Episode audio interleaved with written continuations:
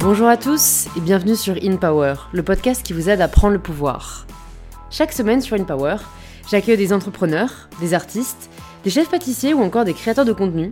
Et cette semaine, c'est une entrepreneur de la tech que je reçois. Tout quitter pour aller vivre en Afrique du Sud, c'est ce qu'a fait Camille Agon, mon invitée de cette semaine.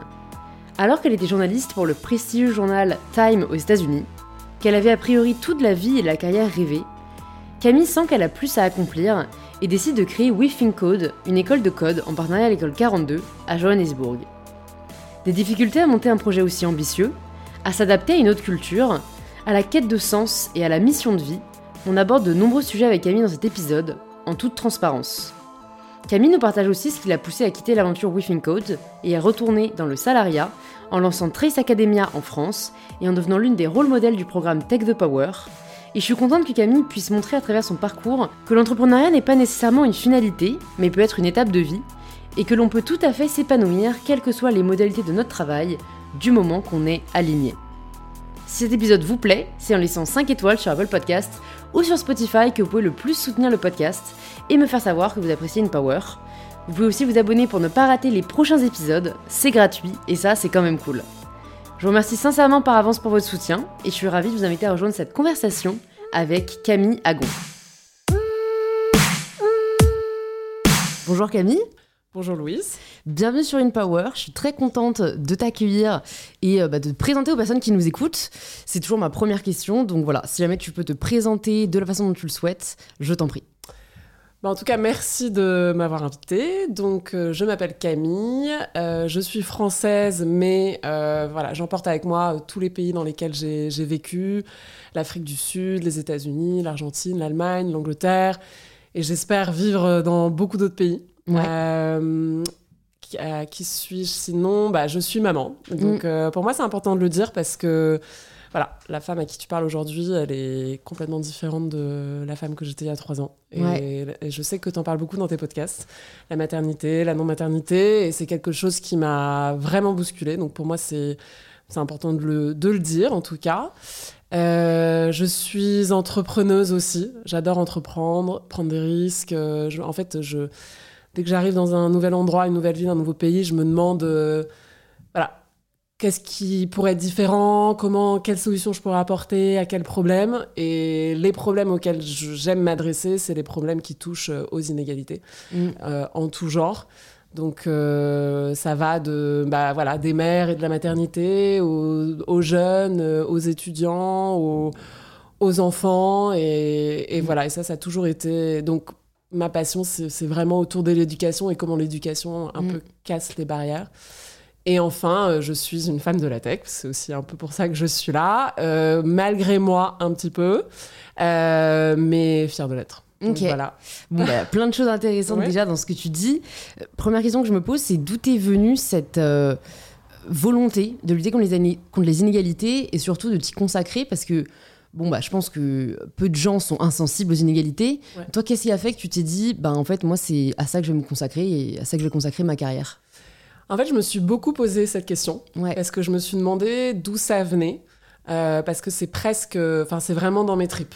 Et, en fait, je depuis tout, enfin, tout petite, j'en sais rien, mais depuis longtemps, je me je trouve ça extrêmement injuste. Euh, enfin, je me dis pourquoi, pourquoi je suis née moi dans cette famille à cette époque, euh, dans telle ville, alors que une autre, enfin voilà, un autre enfant est né dans des conditions euh, misérables et, je et je ne vois pas le. Je trouve ça vraiment injuste et je pense que depuis le début, je me suis j'ai été drivée par ça. Et au début, j'ai fait du journalisme. Ouais. Et j'ai bossé au magazine Time. Et, Alors attends, pardon, en moins parfois j'interromps quand je me rends compte qu'il y a un truc hyper intéressant à creuser, c'est déjà euh, bah, quand est-ce que tu te dis que tu veux être journaliste et pourquoi au Times? Parce que bon bah tu vois, ça aurait pu être n'importe où, ça aurait pu être euh, en France, voilà. Si tu peux revenir là-dessus. Oui, oui, bien sûr. En fait, j'ai étudié à Boston. Et, euh, et, là, j'étais plutôt dans ma période où je voulais tout casser, je voulais dénoncer, je voulais parler de ce qui n'allait pas. Et qui est un autre moyen de lutter contre les inégalités. Exactement, qui est un autre moyen de lutter contre les inégalités. Et Time Magazine à l'époque, euh, enfin, je dis à l'époque, mais bon, quand même, c'était il y a quoi, il y a 15 ans ou il y a 20 ans? Non, je me rappelle plus quel âge j'ai, mais bon, c'est pas grave. Pas. Et, et, euh, et c'était un magazine euh, qui était très réputé. Et, et j'ai fait un stage là-bas et j'étais reporter là-bas. Et en fait, au bout d'un moment, je me suis rendu compte que c'était quand même un, un magazine qui était euh, pas très dri- drivé par son chiffre d'affaires Mm. et très peu d'indépendance. Et, et voilà, il y avait des sujets dont je voulais parler qui me semblaient importants. Bon, après, j'étais jeune et peut-être un peu immature et très en colère. Et donc voilà, mais euh, je me suis rendu compte que c'est pas là que j'allais faire une différence. D'accord. Donc, euh, Donc, tu as décidé de te reconvertir parce que du coup, tes études, Ouais. c'était des études de journalisme. Non, j'ai fait des études de relations internationales et de politique. D'accord. Après, j'ai fait ce stage et euh, ce job en journalisme. Après, j'ai fait le master euh, communication à, à Sciences Po, donc je suis passée dans la communication. Ok. Ah, je savais pas que t'avais Sciences Po. Voilà, que toi aussi d'ailleurs, j'ai Ouais, Euh, ensuite, j'ai fait. et du coup, après, je me suis convertie dans la RSE d'entreprise. Et là encore, je trouvais que ça allait pas assez loin. Quoi. Je voulais être sur le terrain, je voulais vraiment que les choses changent. Et, et voilà, et les entreprises font des choses formidables, je remets pas ça en question. Mais moi, j'avais besoin d'aller creuser, le, d'aller au fond du truc. Ouais. Et c'est là où euh, bah, j'ai monté en fait mon, ma première. euh, sais pas, ma hein. première structure, j'ai monté une fondation en éducation avec un, entrepreneur euh, français. Ouais. Voilà. Et là, ça t'a pas fait peur euh, Enfin, est-ce que tu t'as, t'as été assez à l'aise avec l'idée de te dire, euh, je quitte le monde du travail conventionnel pour aller. euh, Enfin, déjà, comment t'as trouvé la personne? Parce que c'est Ouais. souvent aussi un enjeu. Pourquoi t'as décidé de t'entourer de quelqu'un d'autre et pas juste te dire, Ouais. bon bah moi, je, je sens que je sais pas, j'ai les épaules. Ouais. Au contraire, j'aurais des épaules encore plus euh, euh, soutenues avec quelqu'un d'autre.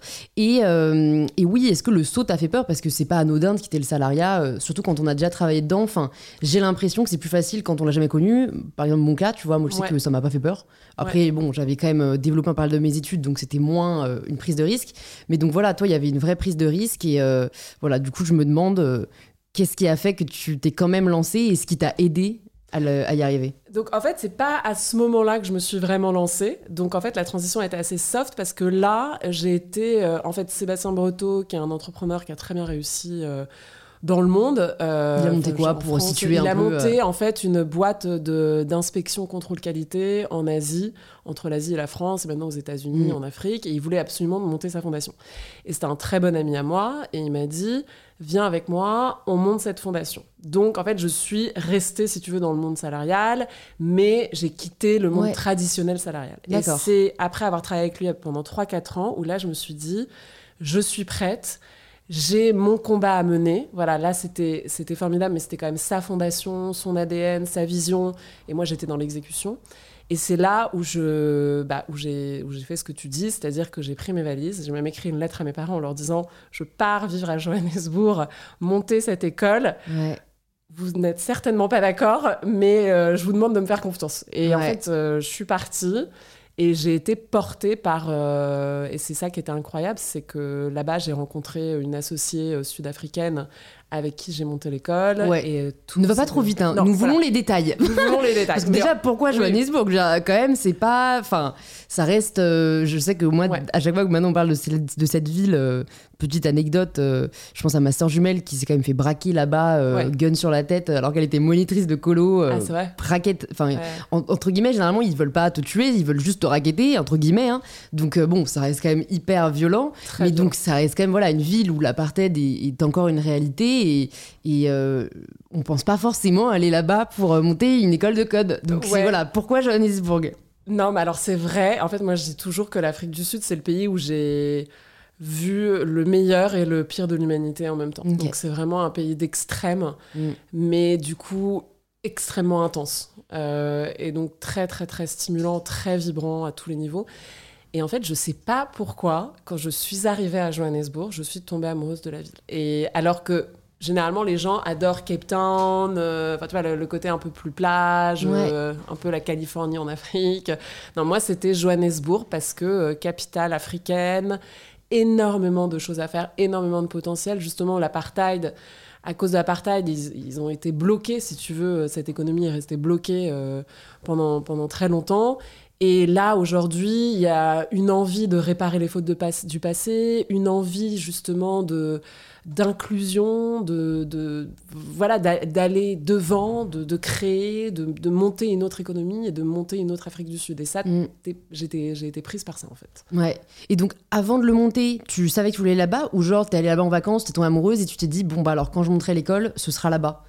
Ouais. En fait, en fait, je suis arrivée en Afrique du Sud en vacances. Ouais. Je suis tombée amoureuse de Johannesburg. J'ai dit, il faut que je reste, il faut que je trouve un projet. D'accord, parce que je comprends mieux. Parce qu'en vrai, il y a, enfin, tu vois, l'éducation, la tech, ça peut se faire, euh, en France, en Inde, euh, au Mexique, enfin, donc euh, généralement, je le dis pas par hasard. Donc, t'as voulu rester là-bas. Et, et qu'est-ce qui a fait, sachant que si j'ai pas raté de, de pièces pour l'instant du puzzle, tu, du coup, n'as jamais vraiment travaillé dans la tech. Qu'est-ce qui a fait que là, tu te dis, je vais monter une école de code?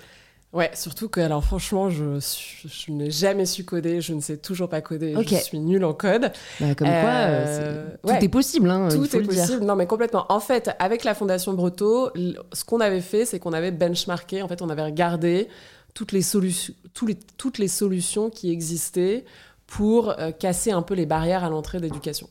Et on était, euh, et moi j'étais tombée sur l'école 42 de Xavier Niel, que j'avais mhm. trouvé formidable, euh, pas parce que c'est la tech et parce que c'est le code, mais parce que c'était une école ouverte à tous qui partait du postulat que you can be born to code, donc mhm. c'est-à-dire tu peux avoir le talent de savoir coder, tu ne le sais même pas toi-même et l'école traditionnelle ne le révélera pas. Euh, pour beaucoup, tu es un raté, euh, tu vas rien faire de ta vie, mais en fait, tu as ce talent, tu peux être ce génie. Et ça, enfin, vraiment, pour moi, c'était une façon de disrupter complètement euh, l'éducation actuelle et, de révéler des, potentiels et de donner des chances à des gens qu'on n'avait pas. C'est un modèle aussi d'éducation complètement en ligne, entre guillemets, c'est-à-dire qu'il n'y a pas de prof, et j'ai rien contre les profs, mais dans les pays, euh, par exemple, comme en Afrique, etc., ça coûte cher. Et donc là, bah, c'est un, un, curriculum qui est à 100% digital. Et donc, en fait, j'étais. Et tu apprends à apprendre, en fait. Hmm. Tu apprends les valeurs qui sont importantes dans le travail aujourd'hui, qui sont pas euh, d'apprendre par cœur des dates d'histoire ou de résoudre une équation, hmm. mais de savoir résoudre un problème, de penser créativement, de travailler en équipe. Et hmm. pour moi, ça, c'était vraiment Enfin, c'était, c'était sublime, quoi. Ouais. Et c'est vrai que c'est. Alors, si on s'arrête deux secondes sur le modèle, pour celles et ceux qui ne connaissent pas forcément 42, euh, si je me souviens bien, enfin, c'est un modèle peer-to-peer qu'ils appellent. Euh, donc, euh, c'est en fait, tu t'entraides, tu apprends, tu n'as pas de prof. Tous les élèves sont leurs profs. Et en fait, c'est par l'entraide qui, qui progressent, enfin, par, le, par le fait d'être autodidacte, mais s'ils ont des questions, c'est en s'entraidant qu'ils évoluent, quoi. Ouais, ouais, c'est sûr. C'est hyper euh, révolutionnaire, c'est un pari énorme. Non, mais c'est révolutionnaire et surtout, c'est comme ça que tu, que tu bosses quand tu travailles, quoi, mm. en fait. Parce que n'importe quel job, et bon, voilà, là, on parle de la tech, mais là, pour Trace Academia, je dois monter une app digitale. Mm. Déjà, c'est hyper dur. Et la deuxième chose, je n'ai jamais créé d'app dans ma vie. Ouais. Mais qu'est-ce que je fais? Bah, J'appelle je, des personnes qui ont déjà créé des mm. apps, je me renseigne, j'apprends, on travaille en équipe. Et en fait, c'est comme ça que tu apprends. C'est vrai. Et c'est comme ça que tu euh, crois même, je dirais. parce que, tu, peux apprendre en apprenant, en lisant. Bien sûr. Mais euh, je fais toujours un peu le parallèle. C'est marrant, moi, c'était pas ce que je préférais perso, mais avec la, bon, il y avait deux façons d'apprendre à l'école. Euh, il y avait les, les activités. Moi, perso, je détestais ça. Où en fait, tu connais pas encore, mais par une démonstration, on va arriver au théorème. Moi, je préférais grave qu'on m'apprenne le théorème, que je le comprenne et qu'après je l'applique. Mais donc, euh, en fait, le système de 42 est celui que toi, tu as, choisi aussi de faire, mais qui, maintenant, je le comprends avec le recul, est plus euh, efficace. Euh, enfin, en tout cas, je pense que ça dépend des gens. mais il y a le côté où, en fait, tu vas te démerder pour ensuite en tirer un enseignement et l'apprendre, en fait. C'est que tu vas le faire sans le savoir. Et c'est après, en le faisant, que tu l'apprends. Exactement. Mais je pense, en fait, si tu veux, toi, le système que tu décris, et moi aussi, c'est le système que j'aime, mais parce que nous, on fit dans le système scolaire. Mais le système scolaire aujourd'hui, il fonctionne que pour une partie de la population.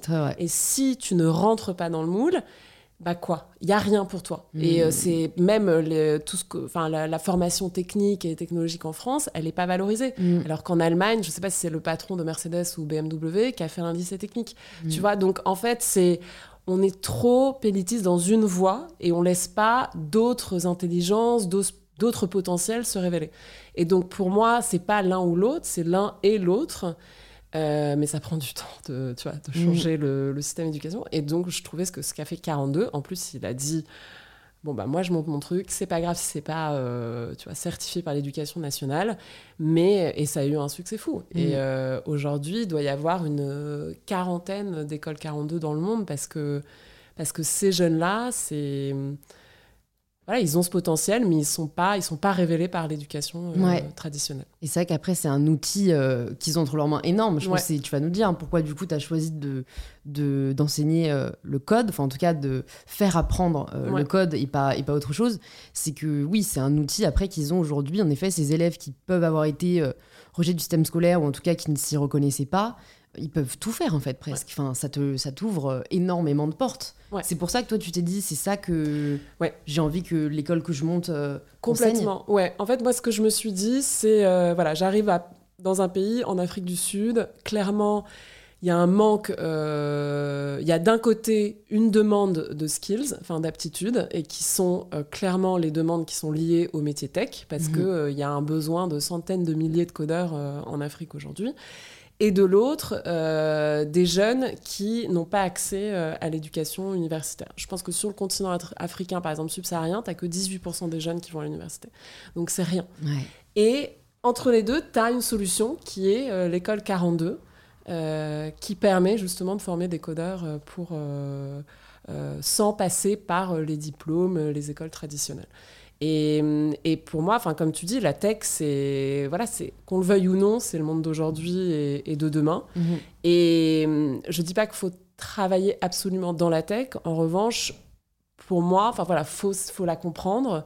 Euh, faut savoir s'en servir euh, parce que c'est, toi par exemple tu es une femme de la tech. Tu, tu travailles euh, c'est marrant je me serais pas définie comme ça mais, oui, dans le digital ouais. Dans le digital. en fait le mot tech fait enfin fait peur. Le mot tech est un peu étiqueté ou renvoie à l'idée de, de, personnes très geeks entre guillemets. Donc mais tu as raison en fait toutes les personnes qui travaillent principalement avec le digital pour le digital sont dans la tech complètement non, mais complètement. Et puis peut-être que tu sais pas coder. Enfin, j'en sais rien. Tu sais non, je sais pas. Je sais pas coder. Enfin, j'ai. Désolé pour mon prof de code parce qu'on a bel et bien un cours de code à Sciences Po. Euh, en tout cas, j'en avais un. Euh, mais bon, bah déjà, j'avais mes activités en parallèle euh, déjà, donc euh, c'est un peu ce qu'on appelle passager clandestin. Je faisais un peu d'autres choses à côté. J'ai eu une initiation. Donc, c'est comme tu dis, ce qui est bien, c'est que ça m'est pas complètement inconnu. Je comprends le fonctionnement d'un algorithme et, du code. en fait, c'est un langage, hein, dans, tous les cas, c'est un langage informatique, mais c'est pas ma spécialité et c'est pas dans tous les cas, bon, voilà, là où je m'épanouis le plus. non, mais je t'entendais sur un de tes podcasts, tu parlais euh, des reels sur Instagram. tout ça, c'est maîtriser le langage du digital. C'est tout ça, c'est s'intéresser à euh, comment ne pas être seulement consommateur en fait du digital ou consommateur du contenu et comment en être créateur.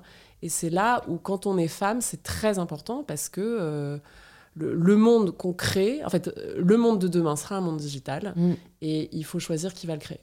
et donc, si on veut que le monde nous ressemble, il faut que nous, les femmes, on crée, mm. euh, on crée ce monde-là et qu'on voilà, qu'on arrive à vraiment parler le langage de la tech et du digital. C'est très important. Est-ce que euh, l'école que tu as montée, parce que j'en connais pas tous les tenants et les aboutissants, est euh, dédiée aux filles et aux femmes ou c'est mixte? Non, c'est mix. Euh, en revanche, euh, on a monté il y a 4 ans, parce que je suis toujours impliquée, un programme qui s'appelle Women Think Code, euh, justement pour booster la participation des femmes, parce qu'au début, on avait, je sais pas, 12% de, femmes. Ah Et là, on est arrivé à, je pense, 50, donc on est hyper content. Mais ça a pris, ça a pris du temps, ça a pris des efforts, ça a pris des ressources. Voilà, c'est pas évident, mais c'est tellement important.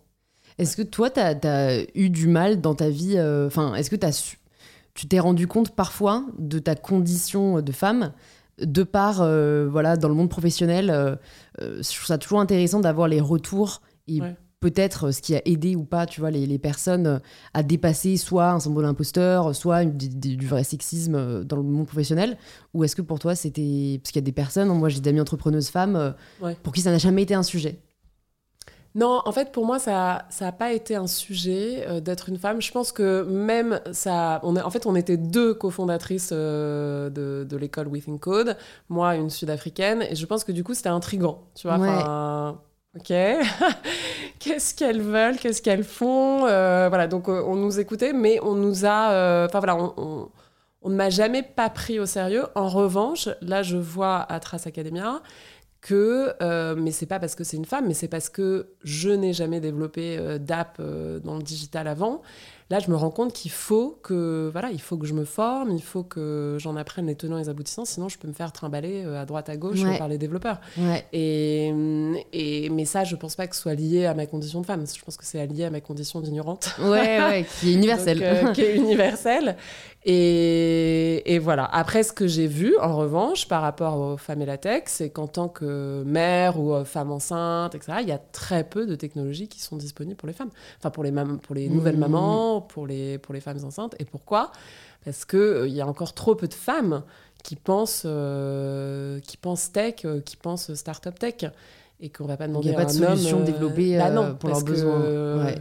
enfin, aucun homme ne peut comprendre la réalité d'une femme enceinte. Ouais. Il peut intellectuellement la comprendre, mais il peut pas la comprendre au point de trouver la solution qui va euh, résoudre euh, un Super intéressant, ouais, Non, mais c'est sûr que c'est pour ça qu'on encourage. Euh, enfin, personnellement, je suis vraiment partisane de, de l'égalité et de la diversité. C'est que euh, en effet, de par euh, la perception de notre genre, on n'a pas les mêmes euh, idées, on n'a pas les mêmes solutions, on n'a pas. Parce que voilà, les gens parfois ils se disent, bah, on s'en fout qu'il y ait 10 femmes à la tête de. 10 hommes plutôt à la tête d'une entreprise ou au comité de direction. Bah non, du coup, parce que bah, justement, ils auront 15. Enfin, même s'il y a 10 hommes différents, ça reste un prisme. Et un prisme d'un autre genre, d'une autre ethnie. Enfin voilà, la diversité est une richesse et, et c'est important de le souligner. Et c'est vrai que on peut s'en rendre compte euh, justement quand on passe par certains, certaines périodes de vie. C'est marrant que, tu, que toi, tu es vraiment remarqué enceinte. C'est fou, il n'y a pas de solution en fait, euh, bah, tech. quoi. Non, mais il y en a très peu. Il y en a très peu et. Et je, voilà, je regardais aussi voilà, le nombre de startups qui sont financées chaque année. Je pense que le pourcentage de ces startups qui sont créées par des femmes, c'est mais c'est rien du tout. Ouais, ouais, ouais. Je crois que les femmes euh, euh, financé par euh, des fonds d'investissement, c'est de l'ordre de 3%. je mettrai dans les notes la vraie, enfin voilà, le pourcentage vérifié, mais la première recherche, c'est ça. Non, et moi je suis complètement d'accord avec toi. Moi je suis très partisane des énergies, enfin tu vois, les énergies masculines, les énergies mmh. féminines. Je pense qu'on a tous une part de masculin et de féminin. Mais la tech aujourd'hui est très masculine. Tu vois, elle est pragmatique, c'est froid, c'est objectif, c'est rationnel, c'est mmh. logique. Et il faut, euh, ouais, pour moi, il faut redonner le pouvoir euh, féminin à la tech, tu vois, mm, qu'elle mm. soit euh, empathique, collaborative, créative. Et en fait, avec la tech, tu peux faire, c'est pas que les levées de fonds de milliards de dollars et aller sur Mars. Et, mm. Enfin voilà, c'est pas en fait c'est voilà, c'est pas que ça quoi. Hmm. Ça peut être ce que tu fais c'est ça aussi, c'est donner une voix euh, c'est donner une voix à des femmes, c'est empower les femmes, c'est casser des barrières euh, d'entrée. Enfin tu vois, c'est tellement de ça choses. Ça peut prendre plein de formes. Euh, c'est vrai que le problème c'est que l'image qu'a la tech aujourd'hui peut repousser en effet certaines femmes à qui on n'a pas vendu cette image de la féminité déjà j'en parle parce que c'est vraiment le cœur de mon livre ah c'est vrai ouais ouais ouais enfin vraiment le genre pour moi, nous enferme tel qu'il a été construit. Enfin, la féminité, avec l'image que ça renvoie, nous bride énormément euh, euh, parce que euh, on aspire avant tout à paraître plutôt qu'à être, versus la virilité qui a aussi ses travers, mais qui les hommes existent beaucoup plus par leur prestance, leur pouvoir, leur accomplissement que par leur apparence. Donc je pense que en effet, il y a vachement enfin aujourd'hui la tech est virile quoi. Mm. Donc il y a beaucoup de femmes qui se disent ben moi je suis pas valorisée par cette image-là dans la société, donc consciemment ou non, je n'y aspire pas.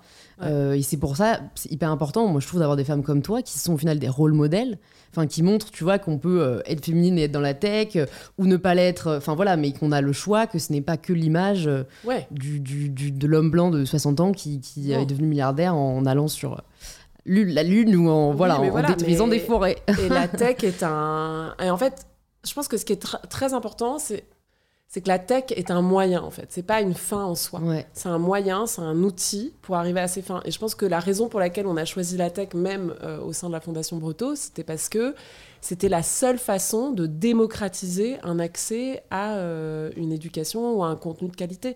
Et je pense que il faut pas, voilà, il faut pas se laisser euh, bouffer par la tech, etc. Il faut rester très en contrôle. Mm. Mais euh, c'est un moyen formidable mm. euh, de, casser les barrières et on peut changer le monde. Mm. D'ailleurs, c'est Dalai Lama qui avait dit euh, Le monde sera sauvé par la femme occidentale. C'est vrai? Ouais. On l'embrasse. Euh, gros rêve d'un jour se voir le Dalai Lama, mais bon. Euh, du coup, est-ce que pour revenir à l'aventure un peu entrepreneuriale, tu peux nous parler des débuts euh, du coup de, bah, de, ton entreprise? C'était une entreprise ou c'était une asso? C'était une asso. Ok. En fait, dans le monde anglo-saxon, parce que l'Afrique du Sud c'est comme ça, c'est une non-profit company. Ouais. Donc t'es pas coincé dans tu vois le monde associatif et ce que ça implique. Euh, donc tu gères ton business comme tu gères ton business. La seule différence, c'est qu'il n'y a pas de profit euh, d'actionnaire. Bah, il y a du profit, mais le profit est euh, du coup reversé à 100% dans la structure de la boîte. D'accord. Voilà. Donc ouais, qui est un modèle qui est de plus en plus prôné. Je trouve ça génial. tu peux nous parler des débuts, parce que du coup, bon, même si tu avais eu un peu le côté entrepreneurial avec ton expérience précédente, euh, t'étais pas euh, aux commandes. Ça, enfin voilà, c'était comment les premiers, la première semaine, les premiers mois. Euh, je trouve que c'est là où on a souvent le plus d'apprentissage. Bah en fait, ça a été surtout un énorme, un énorme travail sur moi. Et, en fait, avec Arlène, qui était ma cofondatrice, je pense qu'on devait passer au moins une demi-journée par semaine à se coacher mutuellement, à aller voir un coach, à, enfin, voilà, à, à travailler sur nous justement pour, euh, pour aller de l'avant, quoi, et mm. pas se laisser, euh, pas se laisser euh, traumatiser, même, ou arrêter par, pas quand ça allait pas, quand il y mm. avait des problèmes, quand il y avait des blocages, voilà. Et, et, et donc, enfin voilà, je vais pas te mentir, c'était difficile parce que tu, tu, dois résoudre un nombre de problèmes toute seule, mais c'est une aventure qui est, qui est incroyable. Euh, tu prends beaucoup de risques, mm. mais au final, euh, enfin voilà, moi j'ai l'impression que ça s'est déroulé comme un tapis rouge. Enfin, c'était enfin c'était fou. Alors j'ai deux questions. J'hésitais par laquelle, enfin, par laquelle commencer, mais d'abord, euh, peut-être est-ce que tu peux nous partager une clé ou plusieurs clés que tu as partagé ton ou tes coachs qui ont été un peu débloquants pour toi, où tu t'es dit putain, le, enfin, voilà, le fait qu'il me dise ça ou qu'il me montre les choses de cette manière, ça m'a vraiment permis d'avancer euh, dans le développement de, ma structure. Tu peux prendre le temps de réfléchir. Hein. Ouais. En fait, euh, ce qui m'a vraiment, et c'est tout con, mais euh, tu sais, il y a pas mal de tests de personnalité et de force et hmm. de d'énergie même. MBTI, machin, Voilà, MBTI, etc. Et on avait fait, et en fait, ce qu'elle m'avait montré, euh, c'était aussi par rapport à Arlène et moi et toute notre équipe fondatrice, c'était, en fait, vous avez chacun des forces, euh, vous avez chacun une énergie qui va contribuer à faire grandir le business là où il doit aller. Euh, et c'est hyper important que vous vous concentriez sur vos forces et que vous n'essayez pas de faire quelque chose mm. qui, de, à laquelle de toute façon vous n'êtes pas, vous êtes pas bon ou vous n'êtes pas bonne. Euh, donc typiquement, euh, moi je suis nulle en chiffres, en Excel et tout ça. Ça veut dire que faire un Excel, ça va me prendre euh, deux heures et je ne vais pas y arriver, ça va me pourrir, voilà. Alors que ma cofondatrice Arlène, ça lui prend une heure, c'est le meilleur moment de sa journée. Voilà. C'est un peu comme Oriane et moi, mon bras droit. Ouais, ouais, ouais. Non, mais du coup, c'est très important quand on monte une boîte de trouver un peu la personne qui est très différente de soi en mm. termes de, de, ses capacités, de ses forces, de ce qu'elle aime faire ou il aime faire, pour qu'on puisse chacun se concentrer sur ce qu'on aime faire. Et je mm. pense qu'en France, dans le modèle français, je trouve que c'est beaucoup sur euh, peut mieux faire. Tu vois, travaille sur ça, tu peux mieux faire. Non, mm. non, voilà. T'es, enfin, c'est un peu mon avis, t'es nul en maths, t'es très bon en français, écrit. Voilà, écrit et mm. quelqu'un d'autre fera les maths. On est assez nombreux sur cette terre, dans ce monde, pour que chacun puisse faire sans quoi il est bon. Mm. Et parce que surtout, ça nous donne de l'énergie, ça nous fait grandir et ça nous mm. donne envie d'avancer. Et donc ça, pour moi, ça a été assez révélateur parce qu'au début, euh, je voulais tout faire. Et je me disais, voilà, si, si je monte une boîte, il faut que je sois capable de lire un un, je sais pas moi, un bilan euh, financier, financier il faut que je puisse parler avec les auditeurs, etc. Et pareil pour le code. Enfin, tu vois, c'est-à-dire, je me suis entourée de, de, de, tech qui étaient très très bons. Donc, il fallait que je comprenne, mais j'avais pas besoin moi-même de savoir coder ou d'apprendre à mm. coder. C'est, je trouve ça très euh, décomplexant euh, ce que tu dis. Et c'est vrai que dans le modèle français, il y a vraiment euh, travail sur tes faiblesses. Enfin, moi, pour le coup, tu vois, j'étais nul en maths, je l'ai vécu. Euh, et c'est vrai que, bah bon, après, y a... je l'ai pas mal vécu le fait de progresser en maths, mais il y a un côté où euh, c'était pas forcément nécessaire. Et ce que tu dis, là où on est bon, en fait, ce qui est surtout important, c'est ce qu'on aime. En fait, bien sûr, si vous adorez les maths mais que vous n'êtes pas très bon dedans, bon bah travaillez dessus. Mais si vous adorez le français, la littérature, que vous détestez les chiffres, ne vous flagellez pas quoi. c'est exactement. En fait, généralement, euh, ce qu'on adore faire, ouais. on y est bon. C'est-à-dire que on n'est pas, on n'est pas forcément une tête ou un génie comme tu dis, mais on aime passer du temps à faire ça. Donc au bout d'un moment, euh, voilà, c'est les 10 000 heures, là, au bout d'un moment, on va devenir bon. Donc, euh, et je pense que c'est vraiment... Euh, et puis monter sa boîte, c'est une telle aventure physique, psychologique, etc., qu'il faut pas s'emmerder, pardon, avec les choses qui... Qui, nous drainent de l'énergie. qui nous drainent de l'énergie. Quel a été le plus gros challenge que tu as rencontré pendant, ouais, voilà. alors, juste, ça a été créé en 2015, c'est ça? Ouais. Ok. Donc, bah, depuis ces sept dernières années, parce que tu es toujours euh, dans cette aventure? Non, moi maintenant, en fait, je, j'ai quitté WeThink Code, enfin, l'opérationnel de WeThink Code il y a quoi Il y a deux ans. Ok. Je suis revenue vivre en France et euh, là, j'ai rejoint Trace Academia. D'accord. Mais du coup. Euh, Alors, ouais, si jamais tu peux nous partager le plus gros challenge de WeThink Code et après tu nous parleras de pourquoi tu es revenu et tout. Alors, le plus gros. En fait, moi, mon plus gros challenge, euh,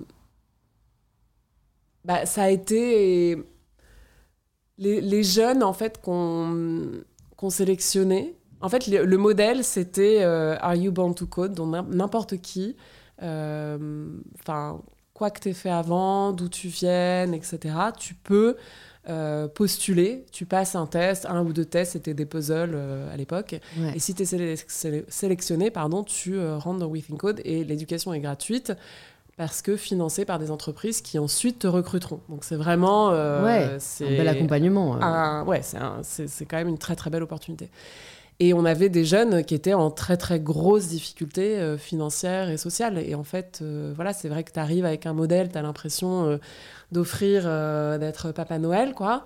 Et en fait, tu te rends compte que bah, la vie est tellement plus complexe que ça et que c'est pas parce que tu es motivé et que tu as le talent que tu peux venir tous les jours, euh, que tu as des réalités familiales, des mmh. réalités euh, sociales et financières qui font que bah, ça marche pas. Et mmh, je sais que, par exemple, nous, notre modèle, ça dépendait vraiment des sponsors. Donc, ils, devaient, ils partaient en, en, stage chez les sponsors.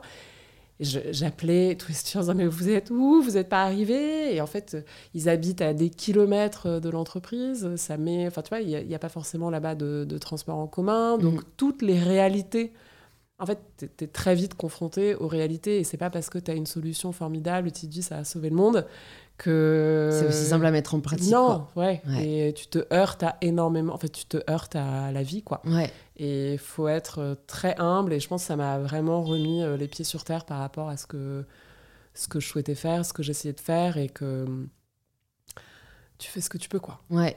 On fait de son mieux. C'est un mantra que je partage de plus en plus. Et du coup, qu'est-ce qui a fait euh, que tu as rejoint l'aventure Trace Academia et que tu décides de revenir en France après 5 ans en Afrique du Sud? Bah, je tombe enceinte ouais. euh, et j'accouche euh, en Afrique du Sud. Et là, euh, je sais pas, je sais pas, je peux pas expliquer. J'ai eu une révélation. Il fallait que je rentre mm. euh, et j'avais envie que, en fait, j'avais pas envie d'avoir mon fils à 10 000 km de ma famille. Voilà, je suis très proche de ma famille, la famille de, de, mon mari, et j'avais envie de que cet enfant soit élevé avec sa tribu, quoi, avec ouais. Ouais. Euh, bah non, mais c'est hyper important à partager. C'est aussi, une, comme tu dis, la vie, quoi. T'as fait face à la vie de, tous les côtés. Et du coup, euh, bah là, tu fais face à un dilemme, j'imagine, parce que tu dis, bah, j'ai monté ma boîte là-bas. Est-ce que tu dis, bah, je vais juste l'exporter en France? Enfin, quelle est ta réflexion par rapport à, ce projet? non. Non, je me dis, euh, ce projet, bah, de toute façon, il existait en France parce qu'il y avait l'école 42. Ouais. Non, mais ce projet, il était vraiment sud-africain, il était pour l'Afrique du Sud. toute notre équipe était sud-africaine. Euh, on a, il y avait deux Français qui étaient venus de l'école 42, qui sont pareils, restés 5 ans et qui, qui sont partis. Donc en fait, aussi ça, c'est très difficile quand tu montes une boîte, c'est de se rendre compte que bah, ton projet, c'est un peu comme un enfant, quoi. Tu le mets au monde, mais après, il, il est sa propre personne. Et je pense qu'il faut pas s'accrocher. Et, et en fait, j'avais recruté une, une, femme zimbabwéenne, euh, mais très très forte. Et c'est devenu son truc, quoi. Mm. Et... Elle a pris le flambeau, quoi. Ouais, elle a pris le flambeau, et pour moi, c'était la fin de l'histoire. Et... et voilà, et We Think Code a continué, euh, a Mm. continué sa route. Après, c'est toujours, euh, je dis que j'ai laissé mon premier, mon premier bébé là-bas, mais c'est difficile. Mais c'est difficile pour moi. Au final, je pense que je me serais accrochée, je l'aurais gardé, etc. Ce serait pas, Mm. ça aurait pas été bon pour, euh, pour la boîte, pour les, pour les étudiants, pour tous. Ouais. Et donc, en rentrant en France, euh, tu te disais déjà que tu voulais rejoindre Trace Academia. euh, comment Non. ça s'est fait? Non, non, euh, bah, le retour en France, je t'avoue, a été euh, assez difficile. Euh, Parce qu'en plus, c'est Paris, quoi. C'est pas euh, Ouais, Paris. la Côte d'Azur. Ouais. ouais, ouais, exactement. C'est Paris, euh, pas le même climat, pas le même espace, euh, pas voilà. Mais donc du coup, ça a pris un peu de temps, puis on est arrivé en plein Covid, voilà. Et donc au début, j'ai, enfin voilà, je, je cherchais ce que je voulais faire, et en fait, je voulais re- repartir dans l'entrepreneuriat, et j'ai pas eu la force, en fait, le Mm. déménagement, l'enfant. En fait, je me suis dit là, là, j'ai pas la force. euh, ce sera pour plus tard. Et, euh, et en fait, je connaissais le fondateur de Trace, euh, Olivier Laouché. Je l'avais rencontré en Afrique du Sud. On avait fait pas mal de, de choses ensemble avec We Think Code. Et il m'a dit écoute, je suis en train de monter, j'ai le projet d'une app digitale pour la jeunesse africaine. Euh, et là, en fait, ça cochait un peu toutes mes cases. Ça me, je restais connectée à l'Afrique. Mhm. Euh, C'était un projet qui était en devenir, donc je gardais ce côté un, peu entrepreneurial, mais quand même dans une structure. Donc c'était rassurant. Ouais. Je- Et voilà, c'est comme ça que j'ai rejoint Trace Academy. Ok, bah tu peux nous présenter euh, ce que c'est comme ça, parce que du coup là c'est un truc qui peut concerner les auditeurs et les auditrices. Exactement. Donc, Trace Academia est une app euh, d'éducation en ligne euh, pour la jeunesse africaine, mais aussi française, brésilienne. Euh, on se lance dans, dans tous les pays de Trace. Et euh, l'idée, en fait, c'est qu'on crée des parcours en partenariat avec des entreprises sur euh, des sujets qui vont de euh, bah, apprendre le marketing digital avec Google, le métier de socio-esthéticienne en partenariat avec la Fondation L'Oréal, un parcours tech de power, donc justement pour démystifier les métiers de la tech avec Mastercard et Arkea. Donc voilà, et donc l'idée, c'est vraiment de, en fait, de créer des parcours de formation gratuits euh, en partenariat avec les, les grandes marques, Ouais, les grandes qui entreprises euh, ouais. qui financent et qui en même temps apportent l'expertise en fait. Ouais. Tu vois, l'expertise des contenus et on reste, euh, on reste un peu sur cette idée que bah, le monde du travail forme Mm. en fait et que Et voilà, qu'on peut continuer à n'importe quel âge Voilà. à se former gratuitement, ce qui est quand même Exactement. génial. Voilà. Et donc, et donc voilà. Et donc l'app, on a lancé la première version de l'application bêta l'année dernière. Et là, on a beaucoup appris. Ouais. Donc on a fait des tests euh, et c'est vraiment, c'est vraiment pas facile de lancer une app. Je me rends compte. Non, mais c'est vrai que c'est comme beaucoup de choses. Alors, j'ai parfois des parallèles vraiment étranges qui me viennent, mais je les dis sans filtre parce qu'on veut du vrai. je vais parler de viennoiserie. Mais parce qu'en fait, il y a des choses qu'on prend pour acquises parce qu'on Ouais. les voit euh, dans notre quotidien. Donc, les apps, tu vois, il y en a tellement qui sortent qu'on a l'impression que. Enfin, tu vois, ça doit pas être si dur. Ou en fait, on se rend pas compte de la difficulté. Et moi, franchement, quand j'ai appris qu'un croissant, ça mettait mais des heures et des heures à être fait. T'as plein d'étapes où tu, tu fais la pâte, après elle doit reposer, elle doit lever, après tu dois faire figer la matière grasse au, au frais, puis tu dois la reprendre, elle doit repousser un peu. Et alors que toi, t'es à la boulangerie, t'as ton croissant C'est tous les matins Ouais. et tu te rends pas compte du travail derrière. Ouais. Donc euh, c'est vrai que les applis, c'est Ah ouais. un sacré Ah euh, ouais. chantier quoi. C'est un sacré chantier et en plus tu parles à des gens qui c'est là où il faut faut pas se laisser balader quoi parce que euh, aujourd'hui ils sont quand même au pouvoir. Ouais, ouais. C'est-à-dire ils peuvent te faire faire n'importe quoi à n'importe quel prix et donc euh, c'est enfin pour moi c'est très important du coup de comprendre. Et donc on lance la nouvelle version de l'application euh, en mars normalement. D'accord, ça, bah, super. C'est le deuxième. arrive, euh, ouais. Et donc, euh, non, non, ça arrive et c'est c'est un très beau projet. Et en fait, on, on reprend vraiment l'ADN de Trace qui est sur l'afro-urbain, les diversités, comment mettre en avant justement la diversité dans l'éducation en ligne. Parce que quand tu regardes la plupart des boîtes d'EdTech, il n'y a pas ce côté euh, mise en avant, mise en lumière de la diversité. Donc pour nous, c'est c'est très important.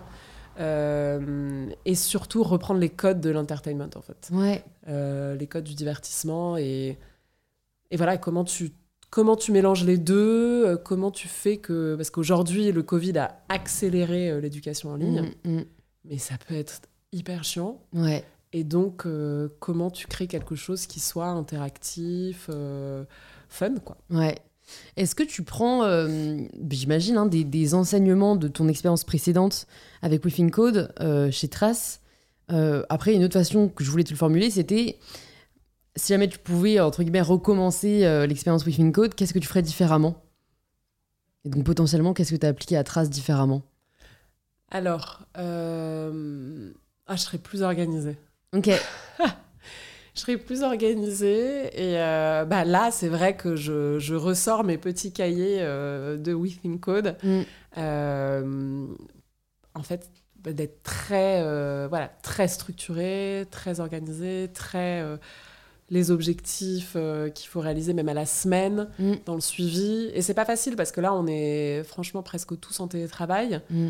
mon équipe Trace Academia elle est partout, enfin en France, au Brésil, sur tout le continent africain. Mm. Et c'est voilà, c'est pas facile quand t'as pas la connexion humaine, justement, que tu peux pas te retrouver dans un couloir, boire un café, brainstormer sur une idée, euh, que tu passes d'un zoom à l'autre. Mm. Euh, et donc, faut, voilà, et je pense que le côté un peu organisé et pas laisser les choses se faire euh, comme elles doivent se faire, ça, je pense que c'est la chose que, que je fais différemment. Mm.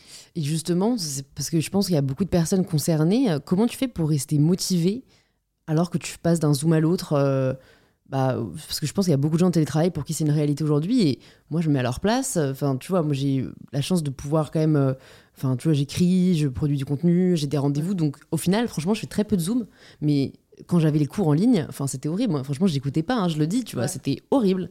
Comment tu fais pour garder la motivation et pour la transmettre aussi aux équipes alors qu'il n'y a pas de contact humain, quoi? Ouais, bah c'est franchement c'est difficile. Euh, donc on essaie de créer euh, des contacts humains, enfin tu vois, de faire des team building euh, une fois par mois, une fois tous les deux mois. On a, bah, c'est là où je te dis qu'on est organisé. Donc en fait, j'ai pris les codes, les meetings de Apple. J'ai une copine qui travaille chez Apple. voilà. pour s'inspirer des meilleurs. voilà, exactement. Et eux, chaque semaine, ils font ce qu'ils appellent les weekly huddle. Et euh, tu, pendant une heure et demie, en fait, tu, tu, déroules un peu les tâches de chacun, mais surtout, tu crées ce qu'on appelle une safe space pour, que, pour demander de l'aide. Donc, typiquement, bah, voilà, moi, je travaille là-dessus. Euh, Louise, toi, tu travailles là-dessus. Est-ce que tu peux m'aider? Est-ce que tu connais un tel, etc. Et vraiment créer un espace. Et on commence toujours par un. Comment t'appelles ça euh, Tu sais, quand tu dois deviner une chanson? un, blind test? Un blind test. J'adore. Donc, on fait des blind tests de, de, de, chansons, de musique, de films. Enfin, voilà, on fait ce qu'on fait ce qu'on mm, peut pour garder mm. la motivation. Et après, moi, perso, euh, en fait, je, coupe ma journée. Je peux prendre un bain à 14h, euh, je peux aller faire mon cours de yoga à 16h30. Euh, je, me, je me mets pas. Enfin, mon rythme est du coup beaucoup plus fluide. Mm, tu prends les avantages aussi du télétravail ah qui est de Enfin, oui, t'as ah pas à show up euh, à une certaine heure, quoi. Non, et je pense qu'il faut pas essayer. Enfin, c'est toujours dangereux de vouloir euh, reproduire un même modèle dans un contexte différent. Il faut réinventer le modèle. Mm. Donc, euh, en fait, le 9 to 5, lundi, il a plus beaucoup de sens, quoi. Il a plus beaucoup de sens. Mm. Et bon, ça, c'était quelque chose que j'avais appris, entre guillemets, en étant entrepreneuse. Et moi, que je valorise énormément, c'est la liberté. Tu mm. vois, c'est la liberté de d'être et de décider à quel moment on fait quoi euh, Ça, c'est vrai que je pense que ça a été un aspect positif hein, de tout ça.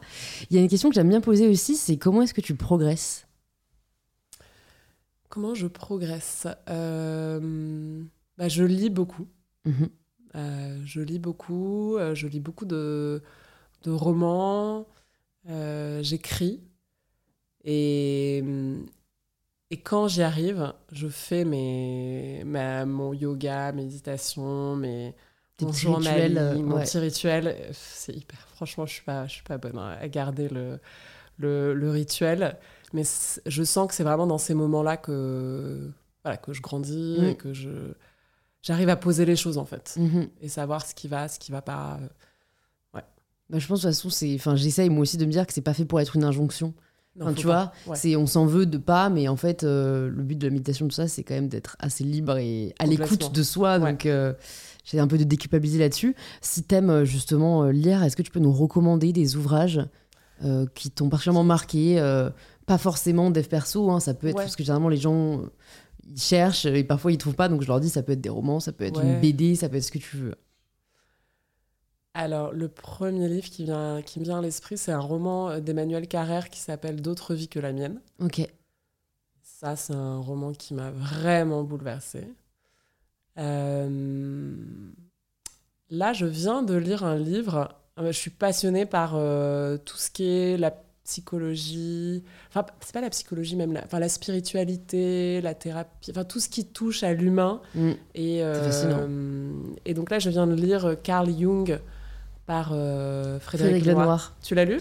Pas encore, mais j'ai vu qu'il sortait et je me suis dit que ça m'intéresserait beaucoup. Et ouais. franchement c'est vraiment bien parce que Ouais. moi j'ai toujours cru que Jung était un disciple de Freud et en fait pas du tout. Ouais, ça je savais que moi c'était deux théories un peu, euh, Ouais, enfin deux approches très il est euh, très connecté à la spiritualité justement, à toute sa famille était médium, euh, voilà donc il y a toute cette dimension autre euh, qui est fascinante, enfin, que Ok. moi j'ai trouvé fascinante. Bon bah je le mettrai euh, dans les dans les notes du podcast. Voilà. Euh, écoute, vu que tu as quand même parlé un peu de ce sujet en abordant le podcast, euh, je me demande juste qu'est-ce qui a changé la maternité pour toi Comme tu dis que tu étais une personne différente, je trouve ça cool de me dire. bah, on peut peut-être avoir des enseignements, voilà, par exemple pour les personnes qui veulent pas forcément avoir d'enfants. Si tu as eu des, des prises de conscience qui peuvent enfin, résonner ou juste amener à la réflexion, Ouais. qu'est-ce qui fait que tu te dis aujourd'hui je suis, je suis quelqu'un de différent? Je suis beaucoup moins égoïste. Ouais, Euh, non, en fait, euh, ça m'a ça m'a vraiment bousculé dans le sens où ça a changé complètement euh, mon prisme de, de vie. Mais bon, ça, c'est un peu évident. Enfin, tout le monde, tout le monde le sait, ou j'imagine, l'imagine. Mais moi, j'ai eu, en fait, une, une grossesse incroyable, un accouchement incroyable parce que j'ai décidé de faire un accouchement complètement naturel, sans péridurale, etc. Justement, yogi. ouais. Parce que j'étais en Afrique baignoire, du non, c'est Sud. pas ça Hein C'est pas dans une baignoire qu'ils le font Ouais, euh enfin voilà, mais en fait, Piscine, euh, ouais. piscine, euh, voilà. Mais je l'ai fait parce que, bah, pour beaucoup de raisons, mais une des raisons, c'était qu'en Afrique du Sud, t'as plus de 80% de césariennes. Donc, euh, Ah oui. Ouais. T'as quand même Ouais. une grande chance qu'au dernier moment, on te dise, bon, on va te découper alors qu'il n'y a pas de raison médicale valable. Et ça, j'avais j'avais pas envie de ça. Ouais. Euh, donc c'était un peu une prise de conscience et de pouvoir aussi. Euh, et en fait, après, ça a été très dur. Ça a été très dur euh, physiquement. Enfin voilà, le corps qui change. Je pense que j'ai eu un baby blues assez prononcé.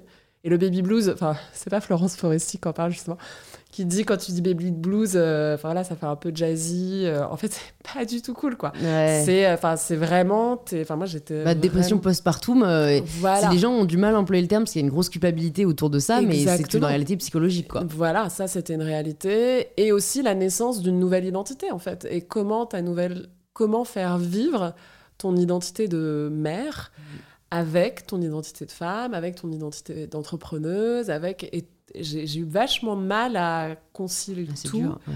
et accepter qu'elles puissent exister ensemble.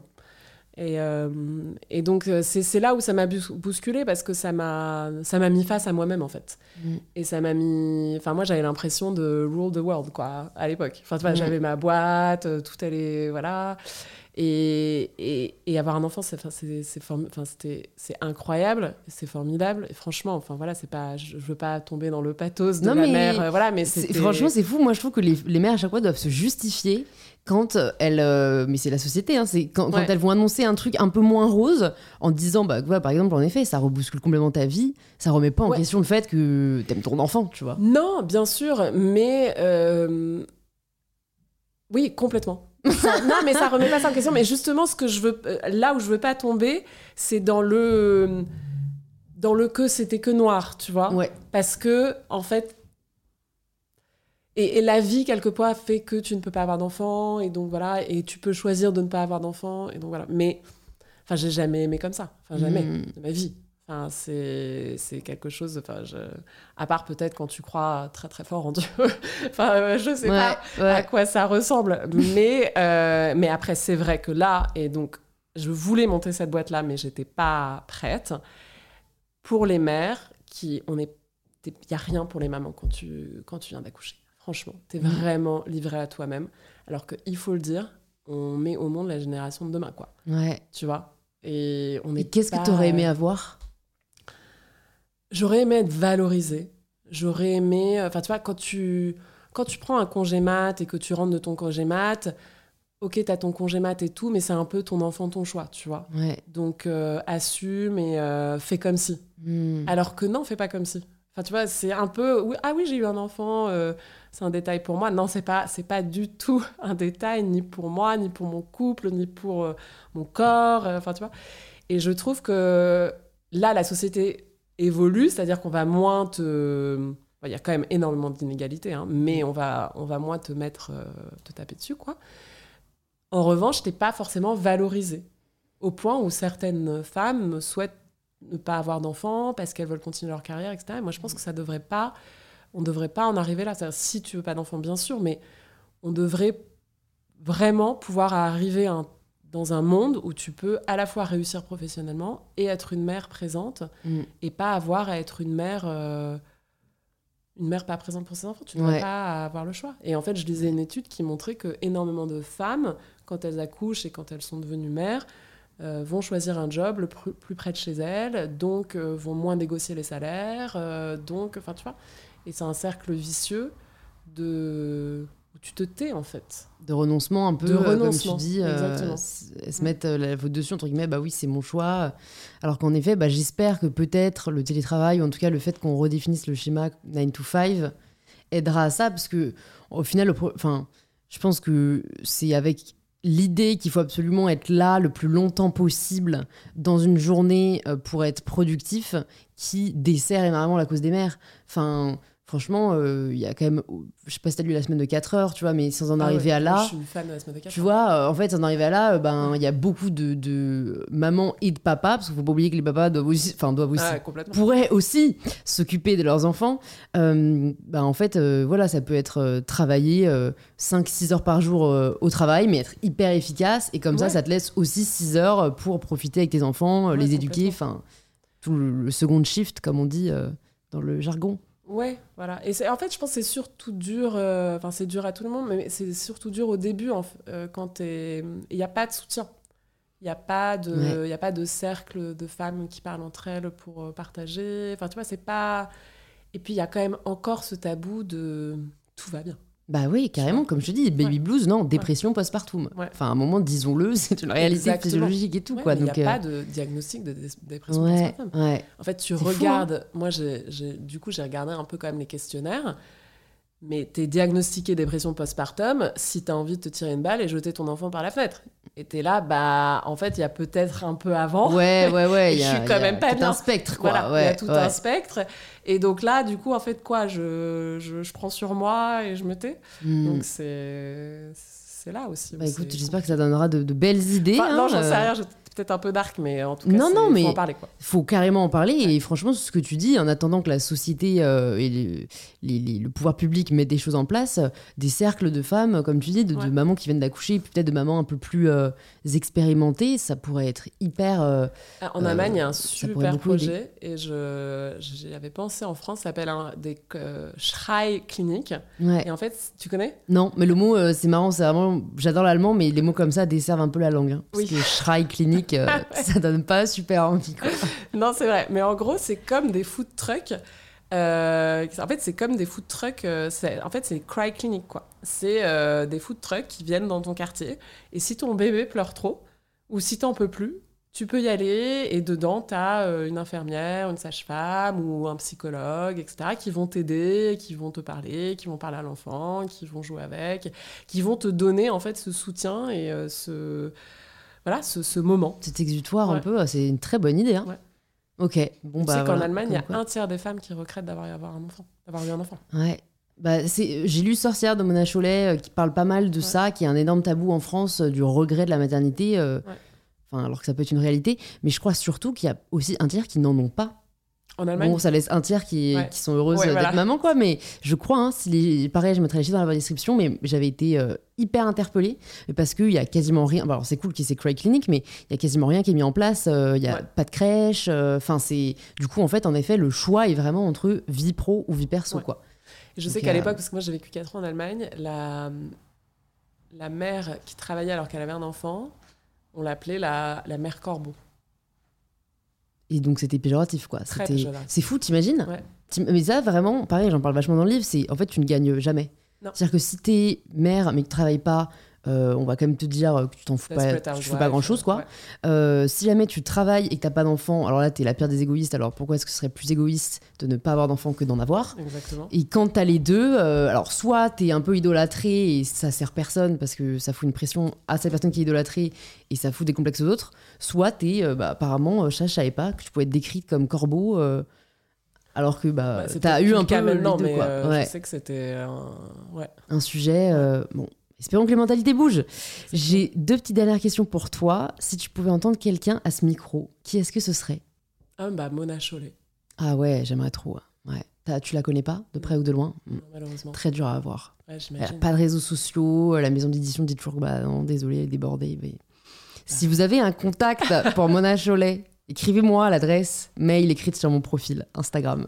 C'est très bien. voilà, merci, tu m'as permis de lancer une perche. Et du coup, bah, je vais te poser la dernière question du podcast, la question signature. Ça signifie quoi pour toi prendre le pouvoir de sa vie? Alors, prendre le pouvoir de sa vie, pour moi, c'est vraiment euh, d'aller chercher au plus profond de soi et de savoir, de savoir vraiment qui on est, de faire des choix forts et euh, de s'aligner avec son axe et, euh, et de, l'assumer et de l'assumer complètement. Super. Bah écoute, merci beaucoup Camille. Pour les personnes qui nous écoutent, qui veulent en savoir plus euh, sur toi, sur Trace Academia, où est-ce que tu veux qu'on les redirige? Alors moi je n'ai pas de réseaux sociaux, mais euh, vous pouvez aller sur le site de traceacademia.com. Euh, nous lançons la nouvelle app en mars. Super. Bah écoute, merci encore et à très vite. À très vite, merci.